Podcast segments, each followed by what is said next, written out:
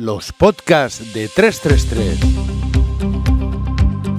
La situación del mercado porcino por Guillem Burset.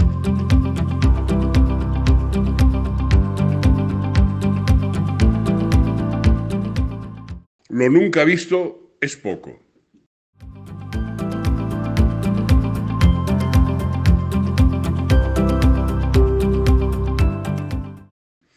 Hemos vivido un mes de febrero como nunca antes en la historia. El mercado está desencadenado y no conoce límites. No existen los adjetivos calificativos adecuados para describir lo que está ocurriendo. Como explicábamos en nuestro comentario anterior, la afectación del PIRS, cepa rosalía, en el noreste peninsular ha sido muy grave y ha diezmado en gran medida la población de lechones que ahora se encuentran a faltar. Como los lectores sabrán, nos gustan los aforismos basados en las cifras, que no tienen sentimientos, son neutras y dicen la verdad.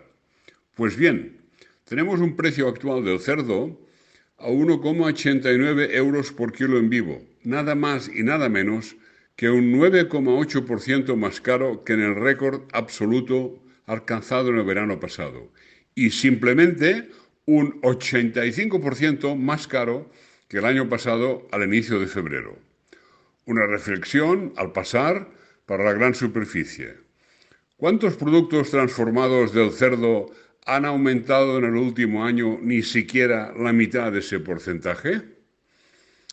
En toda Europa hay una falta angustiosa de cerdos para sacrificio.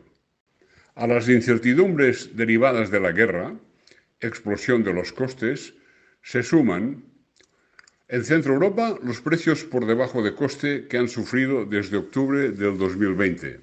Al final, muchos ganaderos se han visto obligados a cesar su actividad.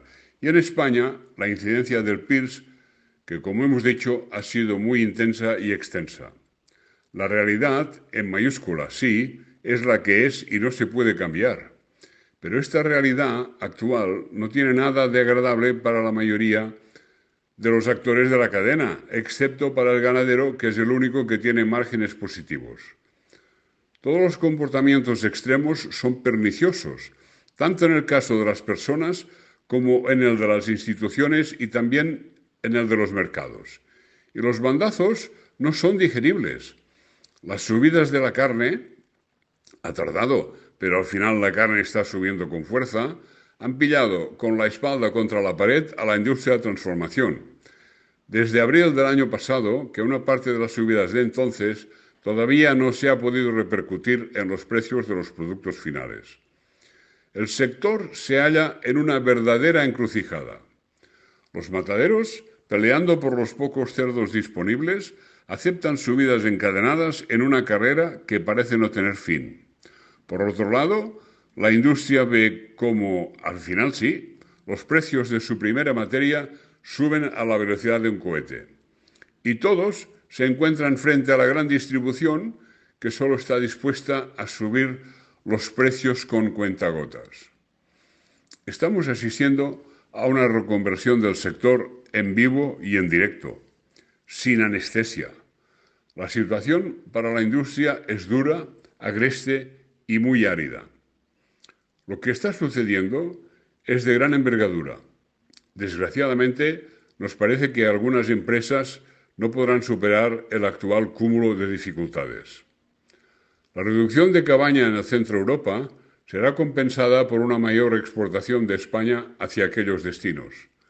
La porcicultura española terminará ganando bastante peso específico en la Unión Europea. La actual carestía de ganado en España nos parece coyuntural y transitoria. Las condiciones excepcionales, guerra, precio de la energía, precio del alimento, se transformarán en normales y de alguna manera recuperaremos los parámetros y conductas previos a la guerra e incluso al COVID. Estamos convencidos que transitaremos por los caminos de la normalidad en un día no demasiado lejano. Manifestemos nuestra sorpresa ante el comportamiento actual de los mercados norteamericanos. En efecto, el cerdo en los Estados Unidos vale unos 1,23 euros por kilo en vivo, mientras que en Canadá sigue hundido por debajo de un euro por kilo en vivo.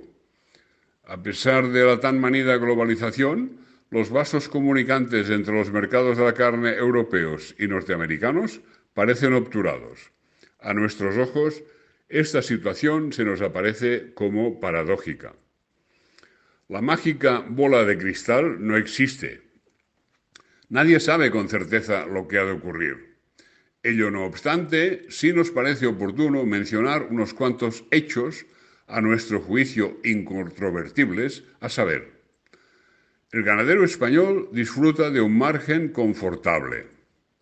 El matadero español afronta unas dificultades nunca experimentadas. La industria se ve impotente, y ya es algo reiterativo, para trasladar las subidas de la carne a su producto. La gran distribución no parece muy sensible a los argumentos de sus proveedores.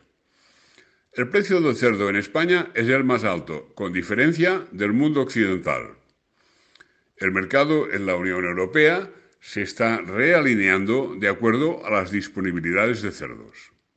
La falta de cerdos en España no se arreglará a corto plazo. Es coyuntural, pero persistirá mientras el PIRS campe fuera de control. En mayo llegará el tiempo de las barbacoas. Veremos cómo se gestionan los flujos de carne que Alemania necesitará. Mataderos e industriales han de conjurarse a solas o en pequeñas colectividades para resistir este alud de hechos negativos del año. Reducir actividad, esporularse si se puede y esperar mejores tiempos.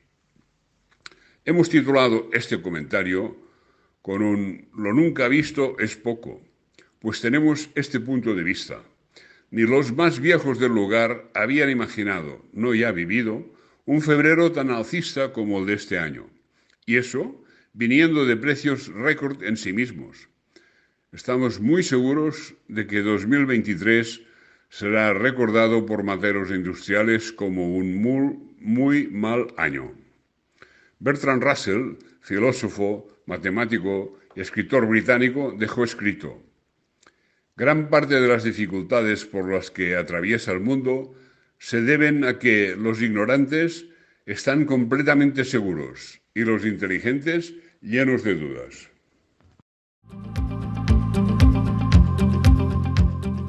Encuentra más información sobre porcino en 333.com.